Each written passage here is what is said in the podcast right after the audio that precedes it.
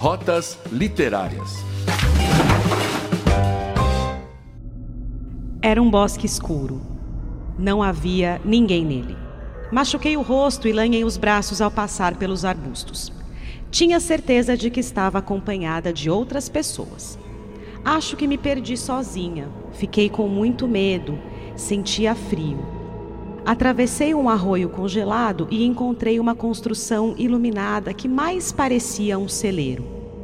Passei por uma cortininha de palha, então eu vi centenas de pedaços de carne, uns pedaços enormes, estavam pendurados em sarrafos. De alguns deles pingavam gotas de sangue vermelho ainda fresco. Minha mão estava manchada de sangue, porque eu tinha comido pedaços de carne que estavam caídos no chão daquele celeiro. Eu tinha esfregado sangue vermelho da carne crua e mole na gengiva e no céu da boca. O reflexo dos meus olhos estava brilhando na poça de sangue no chão do celeiro. É essa atmosfera surreal e delirante que envolve a obra A Vegetariana de Han Kang. Este é o Rotas Literárias, programa que vai apresentar grandes clássicos da literatura ao redor do mundo e te ajudar a expandir seus caminhos nas suas próximas escolhas de leitura. Eu sou Igor Alves e diretamente dos estúdios da Rádio TV FAP, seja bem-vindo a mais um Rotas Literárias. E eu sou a Cláudia Muniz. Seja muito bem-vindo para mais essa viagem por um mar de livros. Esse é um programa que a gente quer fazer junto com você. Fique atento em nossas publicações do Instagram, no arroba Rádio TV FAP, para deixar suas perguntas, comentários e sugestões de livros para trazermos aqui. A autora sul-coreana sobre a qual vamos conversar hoje é Han Kang, jornalista, professora, poeta e escritora conhecida principalmente por suas obras Atos Humanos, O Livro Branco e A Vegetariana, pelo qual inclusive se tornou a primeira asiática a ganhar um prêmio Man Booker. Ela foi selecionada como a quinta escritora para a futura biblioteca na Noruega em 2019 com a obra Dear Son, My Beloved, que permanecerá guardada na Biblioteca Alemã de Oslo até sua publicação agendada para 2114. E estamos aqui recebendo a designer, criadora de conteúdo e ex-aluna da FAP, Flávia Pacheco. Seja bem-vinda, Flávia. Oi, gente, obrigada pelo convite. Está sendo muito divertido fazer o programa. Obrigada. e também a historiadora, comunicóloga e professora da FAP, Mariana Setúbal. Seja bem-vinda, Mariana. Muito obrigada, Cláudia, Igor, Flávia. Feliz demais de estar aqui fazendo esse debate, pensando um pouco mais sobre esse livro tão surreal, tão intenso e que de alguma maneira fala tanto do nosso contemporâneo. Muito bom, programa especial com duas convidadas incríveis aqui. A Vegetariana é um romance sombrio e intrigante, diferentemente de qualquer ideia que se possa esperar do seu título. O relato de uma realidade inicialmente pacata de um marido é abalado quando sua esposa Yongye, depois a, a, a Flávia vai me corrigir, é, se torna vegetariana, decisão que leva às mais inesperadas reviravoltas ao longo da obra. Baseado no conto The Fruit of My Woman, publicado em 1997 por Han Kang, a transformação da protagonista, previamente apresentada de modo mais místico e sobrenatural, é abordada de modo ultra realista neste livro. Vencedor do Man Booker International Prize de 2016, A Vegetariana é uma obra marcante, com um magnetismo que prende o leitor a cada nova página, ansiando por uma resolução ou resposta à incessante sensação de delírio. E agora vamos conhecer um pouco mais da vida de Han Kang com as alunas da FAP, Fernanda Farias e Beatriz Aba.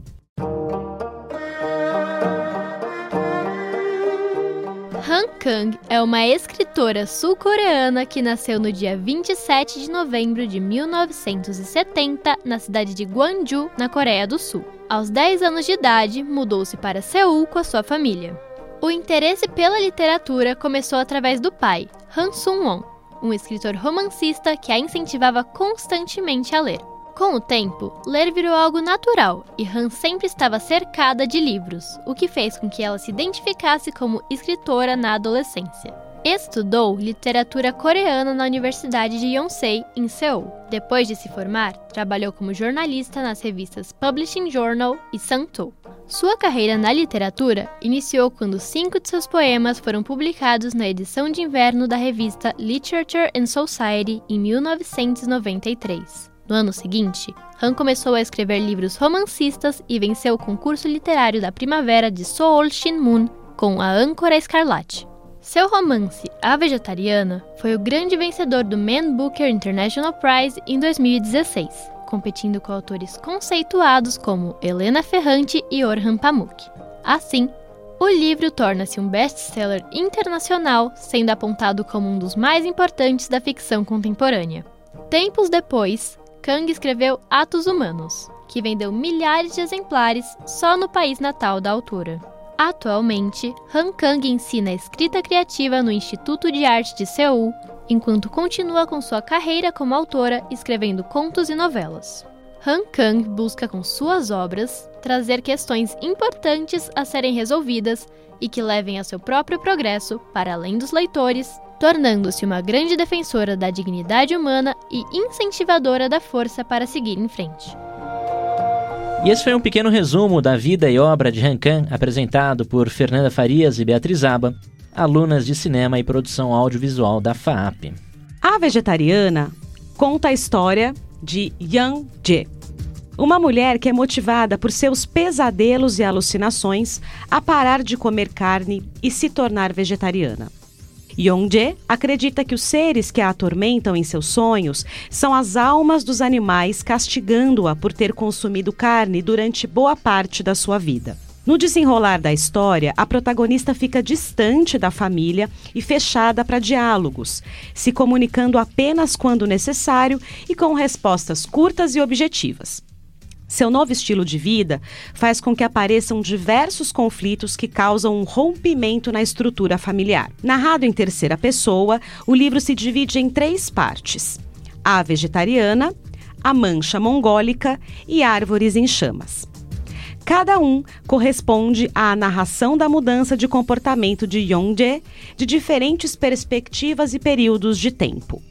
O primeiro é contado a partir da visão do marido da protagonista, seguido pelo seu cunhado e, por fim, sua irmã. O romance, além de abordar sobre vegetarianismo, apresenta temas como violência física e sexual, abandono, loucura, sanidade mental e a falta de compreensão em relação ao próximo. Então vamos começar a nossa conversa aqui sobre o livro A Vegetariana. É, e eu vou perguntar para Flávia, né? Até para ela aproveitar e dizer qual que é o nome certo, a pronúncia certa é, da, da protagonista do livro. É, quem é? Yongye? É assim que se fala, Flávia? É, é eu, eu falo no Yongje. Yongje. É, Yongje. É que depende muito da romanização, mas teoricamente é assim. Esse livro é muito curioso, na verdade, porque tem, na minha perspectiva, tem várias formas de poder lê-lo, né? É, eu vejo muito ele como uma metáfora. Então, na, na minha percepção, a gente não conhece a Yeonje, né? Porque ela não fala sobre ela. Então a gente conhece visões de outras pessoas sobre ela.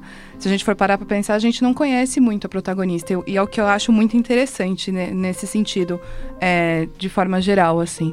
Então você você partir de uma pessoa que era pacata e básica e simples, numa transformação dessa, com certeza ela é muito mais do que o livro mostra pra gente, em teoria, né? Então é muito sobre isso, eu acho. E Mari, aproveitando, que impressões você tem sobre a, a personagem principal aí de, de imediato?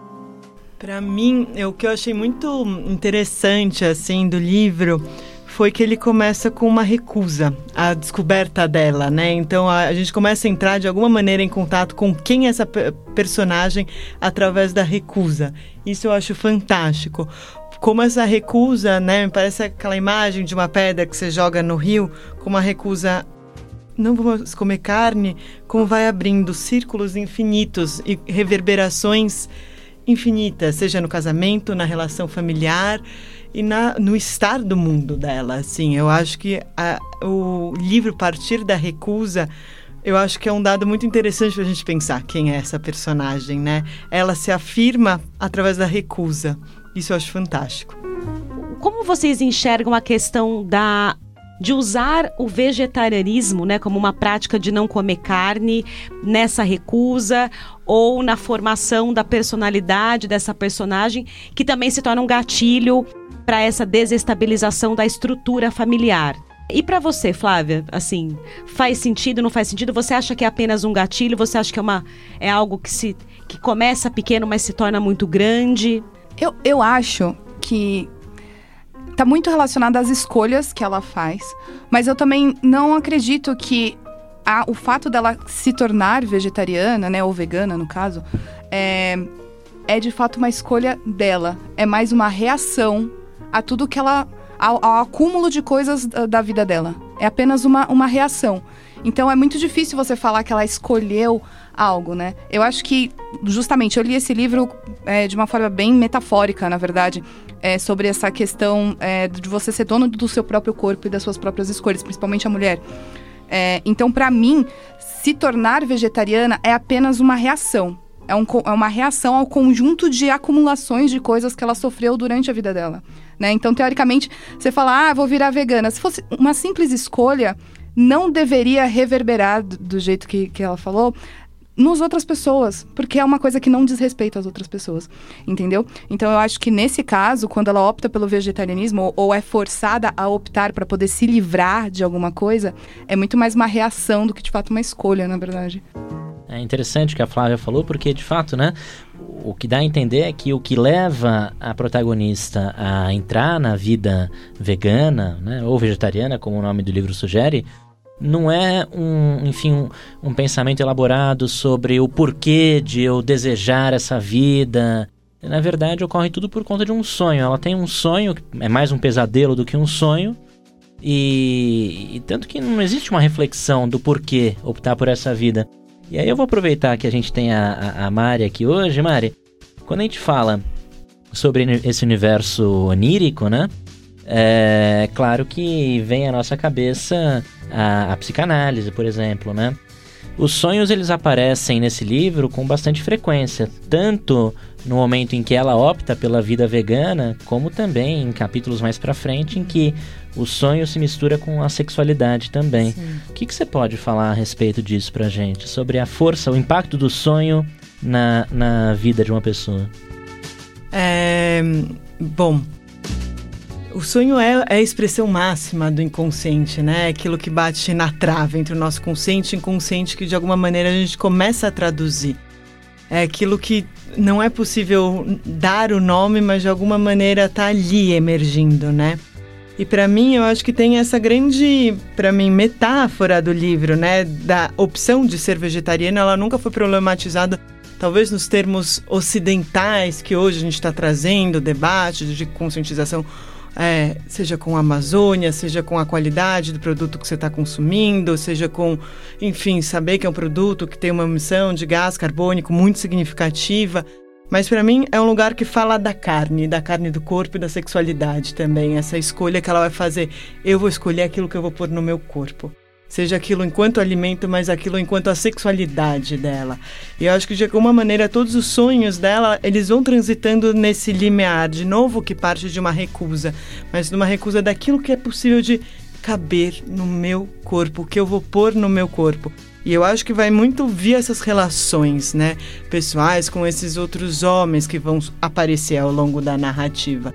Então, a minha sensação um pouco é que essa opção pelo vegetarianismo que nunca é formalizado nos termos políticos ou a partir das argumentações que a gente ouve, aqui é um lugar que fala do corpo, né? E eu acho que o corpo, assim como o nosso inconsciente, ele detecta aquilo antes do que a gente muitas vezes é capaz de nomear.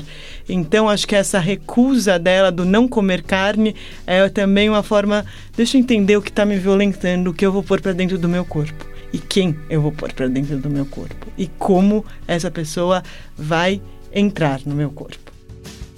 É, mas a Flávia está aqui balançando a cabeça afirmativamente, mas eu queria retomar uma coisa que ela disse para ver se a gente também não coloca aqui uma problematização. Porque quando a Flávia coloca, Flávia, você também me corrija, né? Uhum. Essa questão. Nós não, é, não ouvimos ela a Yongjae. Nós estamos ouvindo três pessoas falarem sobre ela e ela aparece na narrativa por meio dos seus sonhos. E aí, eu acho que a Mari está tá trazendo ela para um primeiro plano, né? É, como as decisões da recusa, de escolher o que eu faço com o meu próprio corpo, como ela, um sujeito ativo. Você trouxe uma outra perspectiva. Na verdade, é, ela não está sendo sujeito ativo. É, as pessoas estão decidindo sobre o corpo dela. Primeiramente, o marido, depois o cunhado, que a vê como um certo objeto sexual, ele tem um desejo por aquele corpo, de filmar aquele corpo, de pintar aquele corpo com flores e depois a irmã que também tenta tomar alguma decisão ali enquanto ela tá no sanatório. Então, eu não sei se eu, se eu fiz uma leitura de que vocês têm talvez visões um pouco distintas ou interpretações diferentes sobre essa questão do vegetarianismo e sobre o corpo dela. É, é que assim, quando eu li, o que, o que mais me provocou, na verdade, foi exatamente esse lance da evolução da Yonje, né? Eu acho que assim, é, vem, vem dos relatos, é isso que a gente vai construir, a gente vai construir uma imagem da Yonje por relatos, né? uhum. né? Então, vem dos relatos, é muito difícil de imaginar que uma pessoa em três anos fique tão diferente do jeito que ela ficou. É, é como se ela escondesse isso há, há muitos anos, né, um acúmulo que, que, enfim, leva ela ao sanatório, mas que para aquelas pessoas que acompanham ela não faz diferença. Fez diferença agora porque incomodou. Então eu vejo muito livro é, por essa perspectiva. Assim, é, se a Yonje chegasse e postasse nos stories, uau, minha vida tá incrível. É, será que as pessoas iam se incomodar se um dia ela, sei lá, se jogasse da janela? Será que é, ia ser a mesma question, o questionamento? Question, é, rolou isso porque ela interferiu na família. É muito, é muito difícil você olhar ela de fora e chamar ela de louca. É, simplesmente. Você não sabe o que ela vem fazendo. Você não sabe se o sonho foi o último gatilho que ela teve, se ela já vinha ap apresentando, é, sei lá, alguns comportamentos diferentes, porque o marido simplesmente não estava nem aí, entendeu? Então eu acho que é muito, é muito, é, é, muito esse viés que eu vejo do corpo assim, do corpo físico mesmo dela, de como as pessoas enxergam ela, entendeu? E parece haver uma uma preocupação grande da família em relação a Yonje que abruptamente para de comer carne, né? Uma relação que inclusive acaba se transformando até numa agressão, digamos assim, no momento em que no encontro familiar o pai praticamente mais do que força, né? Ele empurra carne para dentro da boca dela para que ela coma carne de fato. É, Mari, é, como que você enxerga aí onde você acha que existem traços de insanidade mental nessa moça ou de fato é o que a Flávia falou agora há pouco, não, não sabemos de fato quem ela é e talvez ela apenas estivesse mesmo mudando para uma, uma vida vegetariana? É, eu acho que para mim tem traços de sanidade, insanidade mental na, no, naqueles que relatam a história dela, né? Eu acho que quando eles falam sobre ela, a gente sabe mais sobre eles do que ela. Isso é fantástico, porque a gente enxerga as lacunas não dela, mas dessas pessoas que a observam, né?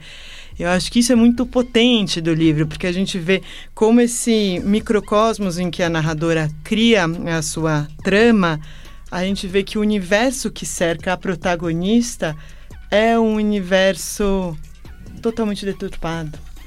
E todos esses homens, até a relação com a irmã, uma relação que passa por um aspecto competitivo, um aspecto que fala por uma competição financeira, amorosa. E eu acho que para mim é muito esse lugar. Eu acho que ela mostra, né, como falar do outro é sempre falar de um lugar ausente, que esse outro está se construindo.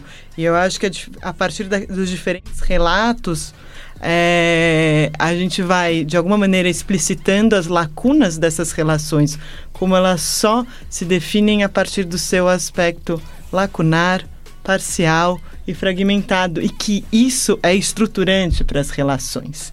Eu acho que tem para mim esse grande lugar assim. Ô, ô Flávio, aproveitando a fala da, da Mariana, É, o, o que tem de tão errado assim em ser vegetariano? Aproveitando que você conhece um pouco mais de Coreia do Sul, existe uma resistência dos sul-coreanos nessa vida vegetariana? O que, que dá, tem de tão errado para a família ficar tão incomodada com isso? Então, é, na verdade, não. Na verdade, falando culturalmente assim, a, óbvio, a carne é bem frequente né, na, na, na culinária coreana.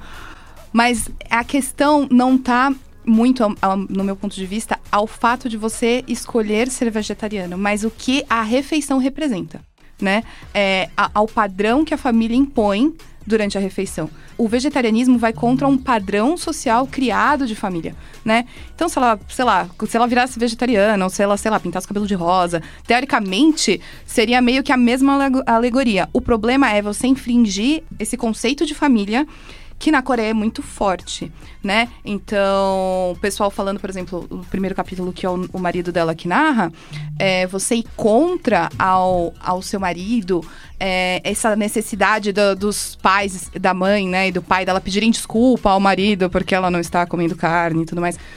Isso está muito presente nessa instituição casamento dentro da cultura coreana. Então tem muito essa questão, né? Não é o não comer carne, é o infligir essa cultura familiar e os deveres que a mulher, em teoria, tem que ter dentro da cultura. Eu sinto muito que a, a vegetariana é, é o padrão comportamental da família estipulado pela sociedade é levado à máxima potência, né? Sem o zero de questionamento. Então, aí onde ela é a reação a essa ação, teoricamente. Ela, ela é a que foi levada ao extremo da do próprio padrão imposto pela sociedade, na, na minha, no meu ver, assim. Posso fazer uma provocação? E se essa história se passasse no Brasil? Você acha que haveria semelhanças, Mariana? Acho que a Flávia também pode ajudar a responder essa. Eu tentei fazer esse exercício durante a leitura do livro, sabe? É, eu acho que a gente entra em contato com a cultura sul-coreana. Eu acho que o que a Flávia falou faz todo sentido e eu é, imagino que é, essa história retrata muito desse costume e desse, dessa cultura, mas eu também fiz esse exercício, né? E se essa história se passasse no Brasil? Ou em alguma parte do Brasil? Não sei. Mariana, o que, que você acha? Eu acho que é super possível. Assim, eu acho que tem né, elementos e acho que hoje em dia todo, enfim, esse debate do consumo de carne, ele está assumindo um grande protagonismo mas eu fico pensando, acho que talvez as questões dos recalques com a sexualidade seriam diferentes. Eu acho que aí eu teria que fazer um, é uma pergunta boa, acho que eu teria que fazer um exercício maior aqui. Mas para mim eu acho que esse gatilho, e para mim de novo, acho que a carne né, fala disso, da carne ligada à sexualidade, ligada ao sangue, ligada ao vínculo, ligada às entranhas. Família é entranha pura, né? Então, para mim é uma metáfora que fala muito desse lugar, da carne como esse vínculo de sangue, esse pacto de sangue, né? Subterrâneo do qual né, toda família tem o seu léxico familiar. Já fazendo aqui um paralelo ao né, outro livro que a gente estava falando aqui da Natália Ginsburg. Mas eu acho que tem essa relação, mas é uma relação muito carnal, a da família, né? Ela, essa relação entranhada. Agora, para mim, eu acho que tem esse lugar do deslocamento do feminino que eu acho que é diferente. É, sim. E aí eu acho que passa por questões ligadas à religião, ligadas à própria forma como a gente lida com o nosso corpo, que eu acho que a gente pode né, discutir e identificar os elementos de hipocrisia que existem nisso, mas ainda assim eu acho que é uma cultura em que as coisas elas são muito atreladas ao corpo, né? A imagem do Brasil ela tá muito atrelada ao corpo e não só a dimensão da sexualidade no estereótipo máximo e talvez mais medíocre, mas eu acho que eh, o Brasil tem que estar ligado a expressões corporais, ao samba, à música, à capoeira, ao futebol.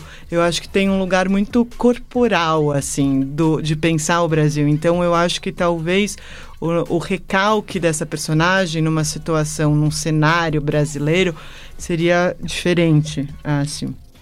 Você concorda, Flávia? Não, sim, concordo. Eu acho que talvez em relação assim, pensando em cultura coreana, eu acho que a principal diferença é talvez encontrar sororidade e encontrar gente que vá te ouvir. Não que o Brasil seja o exemplo de movimento feminista, né? Estamos um pouco longe disso. Mas em comparação à Coreia, a gente está muito à frente, muito à frente mesmo. Então, é, o machismo por parte das mulheres na Coreia é muito grande e é muito assim, é claro e não é questionado, né? Você vê um movimento aqui, outro ali, para começar e dar início a esses questionamentos, né? Mas é, tá, tá muito atrás ainda. Então eu acho que, por exemplo, uma Yeonjae brasileira, ela teria com quem conversar. Ela teria alguém que pense próximo, alguém que ela poderia questionar e escutar ela o que na Coreia é muito difícil. Então ela talvez tenha aprisionado isso tudo dentro dela. Mesmo a irmã dela sendo mulher, é, no capítulo dela, ela não questiona as ações que ela fez em relação ao casamento dela. As coisas que ela fez, desde, sei lá, da cirurgia da pálpebra até cozinhar, cuidar da criança e tudo mais. Ela não questiona isso, ela questiona, ah, eu deveria ter cuidado melhor da minha irmã. Mas o feminino dela nunca foi questionado. E que, na verdade, é o problema da Yeonjae. É justamente isso, a visão feminina dentro do, da sociedade, entendeu? Então eu acho que no Brasil, apesar de. Se bem que tá crescendo bastante, então eu tô até que bem confiante. Mas você encontraria apoio. Você encontraria com quem conversar. Na Coreia do Sul, você ir contra amigos, contra a própria padrão de beleza, padrão social, homens, enfim, é muito mais difícil. Acho que é por isso que, que o livro leva ela a esse extremo, assim. Legal. Eu quero retomar um pouquinho a história do livro, é, e avançar aqui na, na nossa conversa, é, chega um momento em que a Yeonjae, ela, ela vai além de se transformar em uma pessoa vegetariana. Parece que ela está disposta a se transformar em um vegetal. Né? Então ela fica encantada com as flores que são pintadas pelo cunhado no corpo dela. Também tem a questão da mancha mongólica que, que ela tem é, na... Que é uma mancha de nascença, né? É uma né? mancha de nascença, na né? Pele. Esverdeada. Uhum. É, que, que comete crianças, né? E que fica com a, com a pessoa adulta, né? Enfim, parece que ela, ela, e ela fala em, em andar, né? E, e, andar de ponta cabeça, porque as mãos se transformam em raízes, né? Como que vocês interpretam essa caminhada dela rumo a essa vida vegetal, digamos assim. Mari, você fez uma cara aí meio inconformada, me diz. Eu acho. É... eu acho que é isso, né? Eu acho que tem uma coisa. Quando você recusa, né? Eu acho que aqui. É, esse livro me fez lembrar uma frase do Rambo que ele dizia, né? Foi sendo gentil que eu deixei minha vida passar. E quando você deixa de ser gentil e sua vida deixa de passar, o que que fica? E acho que no caso dela é desesperador que não fica nada não fica nada. Ela fica tentando criar as próprias raízes para transitar nesse mundo, mas ela não encontra. Então, a hora que ela recusa a entrada de todos esses elementos externos com os quais o que ela não se identifica, o que, que sobra? Não sobra nada. Eu acho que é esse lugar. E sobra o desespero dela de precisar criar essas raízes a qualquer custo. Assim, para mim eu sinto que é um pouco isso. A hora que você recusa, a hora que você freia, que você começa a falar Hoje eu decidi acordar e falar não. O que, que sobra? Nada. E esse desespero dela, que pode parecer uma loucura, mas eu acho que é uma ânsia de todos nós, de nos deparar no contemporâneo com excesso de informação, excesso de demanda, a ter raízes, a ter um lugar sólido. Eu acho que eu sinto que é um pouco essa a trajetória dela. E para você, Flávia, é o vazio que leva ao vegetal? É, eu, eu concordo também com, com o que a Mari falou. Mas eu acho também que existe na Yeonjae essa, essa vontade de voltar né, de sempre tá, rola no livro sempre essa comparação dela com criança, então ela vai emagrecendo, vai perdendo o corpo feminino e tudo mais. Esse lance dela voltar e, e poder viver de novo. A árvore apenas existe ela quer literalmente existir. Essa é essa questão. E eu acho que no livro, é por isso que eu falo que no livro a gente não conhece a Yeonjae, porque ela não existe, porque teoricamente elas são três pessoas diferentes, dependendo do ponto de vista da pessoa.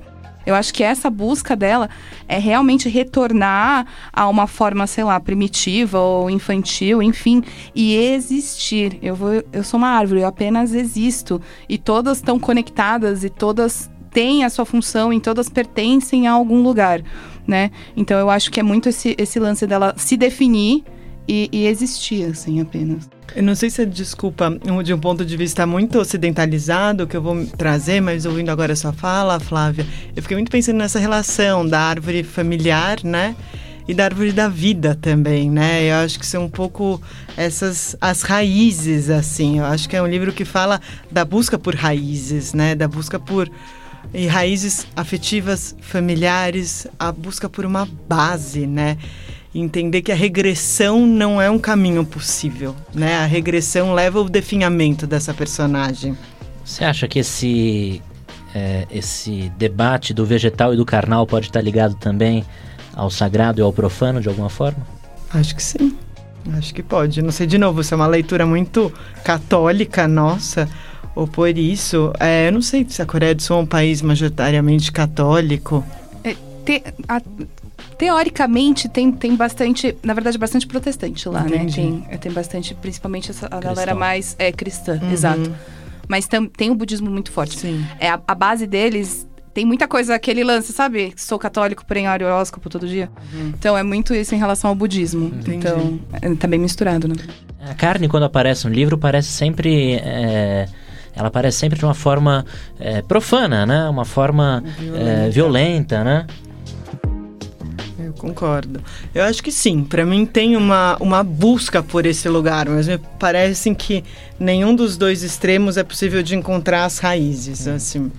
Eu acho que aí vai para loucura ou para submissão, assim. É, acho que a gente também não pode deixar é, de lado uma questão que a própria Mari trouxe, que é uh, nós estamos é, conhecendo a história da Yonje, ao mesmo tempo em que sabemos sobre os personagens que estão narrando essa história. Então eu acho que também a gente podia traçar um panorama aqui é, de, de quem é esse marido, como é esse marido, o cunhado e a irmã. Então, se vocês também quiserem é, passar as impressões que vocês tiveram fazendo essa leitura, né? Esse marido é um marido tradicional na Coreia do Sul? É um marido comum? Não é o marido que tende a ser mais machista, mais é, não dá muito espaço para ela.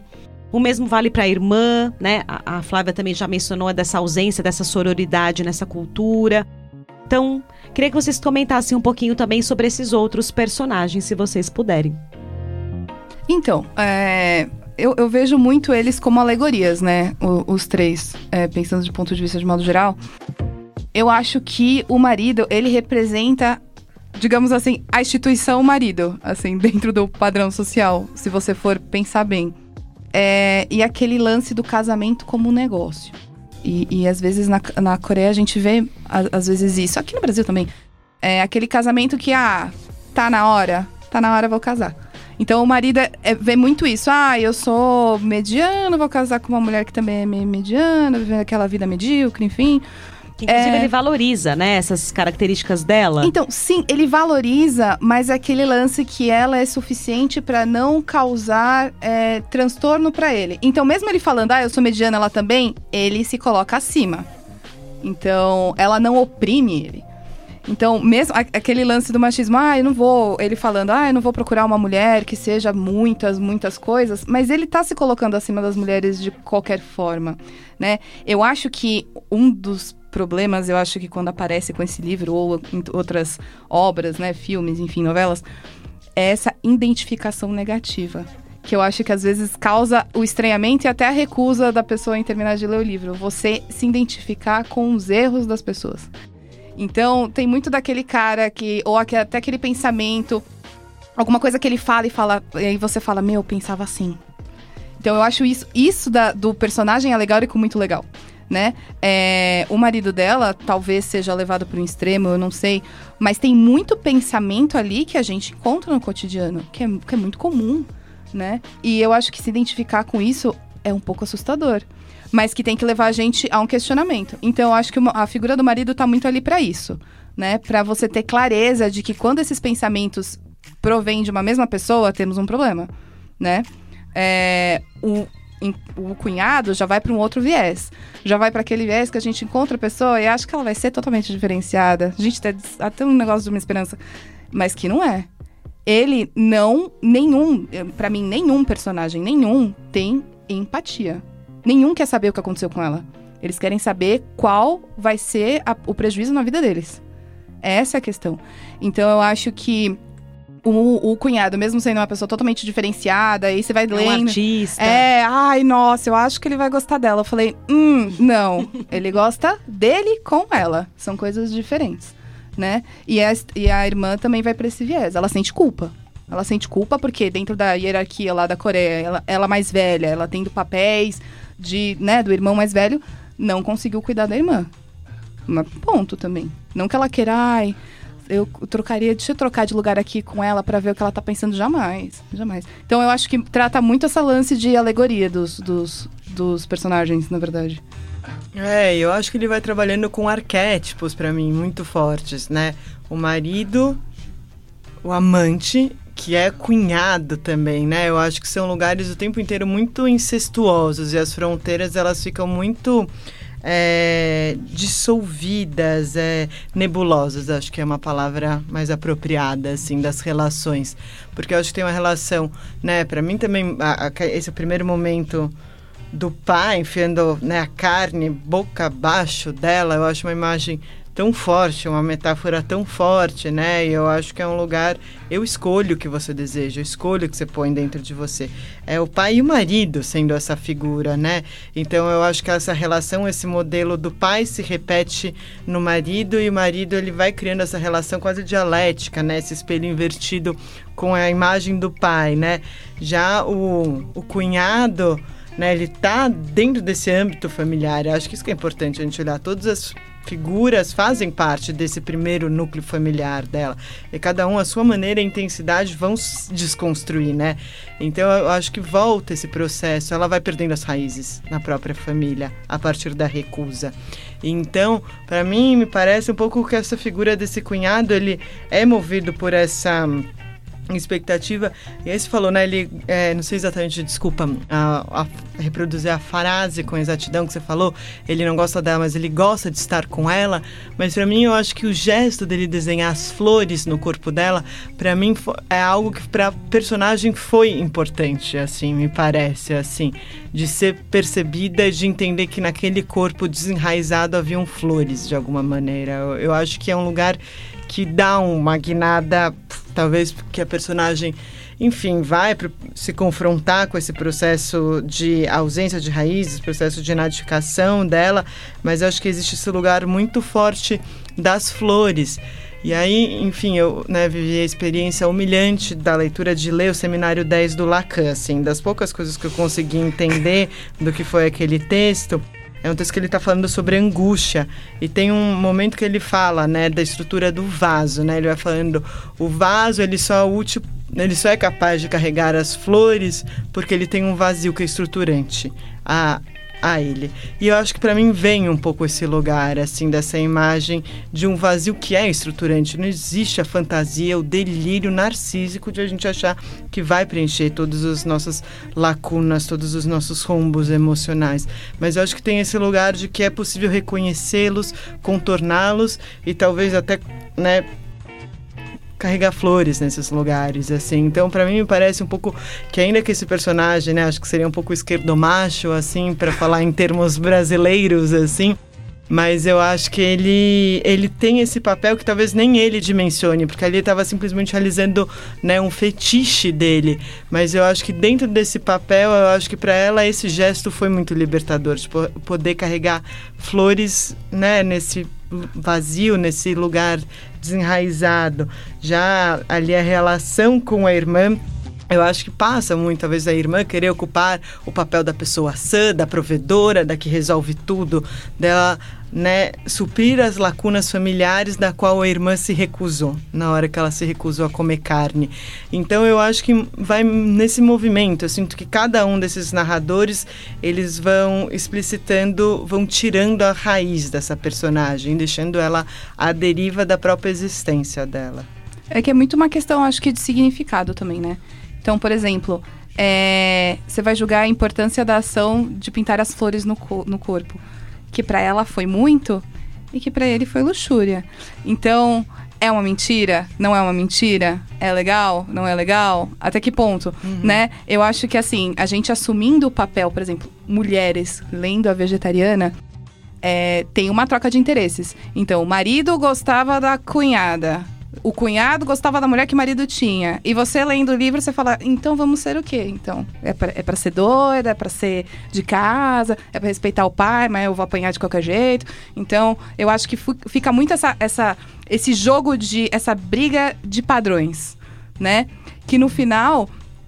É, a, a Young é quase falando assim, cara, não importa o que você escolha, no final das contas, né? Se você não, não entender e não for o possível pra você, que é o lance do vaso, se aquelas flores não significarem nada pra você, um vai achar que é lindo, o outro vai achar que foi luxúria, a sua irmã vai ficar brava porque era o marido dela, o cara vai só queria tirar umas fotos mesmo. Então é muito o significado que você atribui àquilo, né? Aquelas, aquelas a- as situações, enfim, a família, é, a irmã com o filho, que o filho agora é quase assim a salvação dela, mas pô, deveria ser um filho, né? Então você não sabe exatamente o significado que as pessoas vão dando e, e- e- você não pode viver em função dos significados que as pessoas dão às coisas, né? Eu acho que é, que é muito em relação a isso também. Gente, a gente podia ficar aqui conversando até amanhã, pelo visto, né? Então, primeiro, que legal que a gente escolheu essa obra para discutir aqui no Rotas Literárias, né? Nossas produtoras, a Fernanda e a Beatriz, também nos ajudaram a escolher. E acho que é uma obra que espero que a gente tenha cativado você que está assistindo a gente, que está ouvindo a gente, a conhecer. E outras obras também da Han Kang.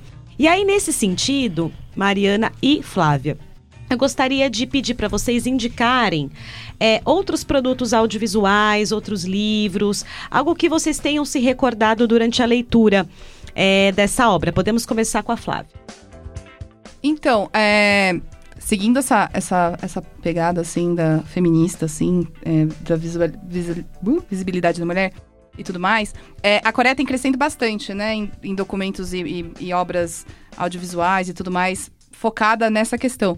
É uma coisa que eu acho muito legal, que tem o livro e tem a novela, né, os K-dramas e tudo mais, é Patinko, é, que é um livro, ele é meio grossinho, mas é tranquilo de ler. E agora tem a série pelo Apple TV Plus, vale super a pena. É uma série que ela vai é, numa vertente diferente das séries, entre aspas, hollywoodianas, né? Que a Netflix tá produzindo. Então, não vai numa mesma pegada é, Round Six, por exemplo, né? Ela vai numa pegada bem mais complexa, é bem legal.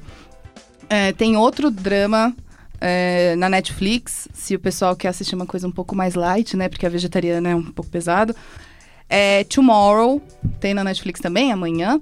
É, ele é bem mais tranquilo, vai tratar sobre temas relacionados ao suicídio e tem vários temas ao longo. É, o assunto. mais tranquilo. É, pois é. Acostume-se com o audiovisual leste asiático, porque é tranquilo, pero no mucho. Mas Tomorrow vai trazer questões diferentes a cada episódio. Eu acho, ainda tá saindo, choro todos os episódios, por sinal. É, mas é muito bom, é muito bom. Então essas duas dicas é bem legais, são bem legais. Bom, eu vou. Acho que ao longo da conversa foram emergindo várias referências pra mim, assim, e talvez diferente da da referência que eu vim originalmente. Mas eu pensei muito num filme de 1968 de um diretor italiano que se chama Pier Paolo Pasolini, que é um filme que se chama Teorema. O filme ele vai narrar a história de uma família milanesa, uma família industrial, uma família de uma classe social, de um extrato social elevado. E essa família recebe a visita de um anjo, segundo Pasolini. Então é bem família nuclear burguesa, pai, mãe, filho e filha e uma espécie de uma governanta, vamos dizer assim. Só que o anjo do Pasolini, ele vai tocar essas pessoas, só que ele vai tocar sexualmente essas pessoas. E a, através do toque desse anjo, essas pessoas são libertadas. Só que aí volta a pergunta, e aí o que, que sobra quando você se liberta de todos os mecanismos que identificam enquanto classe, sociedade e, né, e no mundo? Quando aquilo tudo que é externo se vai, o que, que fica? Eu acho que é essa grande pergunta que o Pasolini coloca, né? O Pasolini foi um diretor que assumiu a homo- homossexualidade dele num período que não era, enfim, aceito na Itália, assim. E ele assume isso e vai trabalhar esse espaço dessa política através dos corpos, essa emancipação desse sujeito através dos corpos. Nossa, gente. Igor, e você? Claudinha, eu, eu fiquei muito tocado com a história da Yonggi e, e principalmente no fato dela ter se transformado um peso na família, né? E aí, claro que a gente tem que se lembrar de 1975 com Os Mutantes, com o disco Fruto Proibido e com a música que a Rita Lee escreve, A Ovelha Negra, a Yoongi se transforma na ovelha negra da família, né? Então eu deixo aí a, a música da Rita Lee pra gente pensar um pouquinho a, a canção e o livro juntos. E você, Claudinha? Olha, eu queria ter escolhido uma obra, algum produto sul-coreano, né? Mas a Flávia já deu aqui pra gente várias dicas que é importante a gente se lembrar, né? Afinal, estamos na Coreia do Sul neste programa. Mas eu gostaria de indicar um podcast produzido pela Rádio Novelo, que está disponível nas plataformas de streaming e áudio, que se chama Praia dos Ossos. Ele foi produzido, se não me engano, em 2019 e por meio desse podcast, a jornalista Branca Viana, ela procura reconstituir é, o caso do assassinato da modelo Angela Diniz, em 1976, pelo seu ex-namorado, Doc Street. Então ela é, se mune de várias fontes, de várias entrevistas, para mostrar como foi o processo de julgamento do Doc Street e como foi é, esse, esse, essa morte, né, que se tratou nada mais, nada menos do que um feminicídio. Então eu acho que tem a ver com essa questão da supressão, da morte, do corpo da mulher posto à prova, posto em julgamento. É, e também como que se deram né, os desdobramentos desses julgamentos, afinal, Doc Street não passou por um julgamento, ele passou por mais de um. E como que os advogados de acusação e defesa foram abstraindo a Ângela Diniz do caso e aí se tornou uma, uma condenação, um julgamento em torno dela e do corpo dela, da imagem dela. Então eu me lembrei do Praia dos Ossos e gostaria de recomendar para vocês. Legal, Claudinha.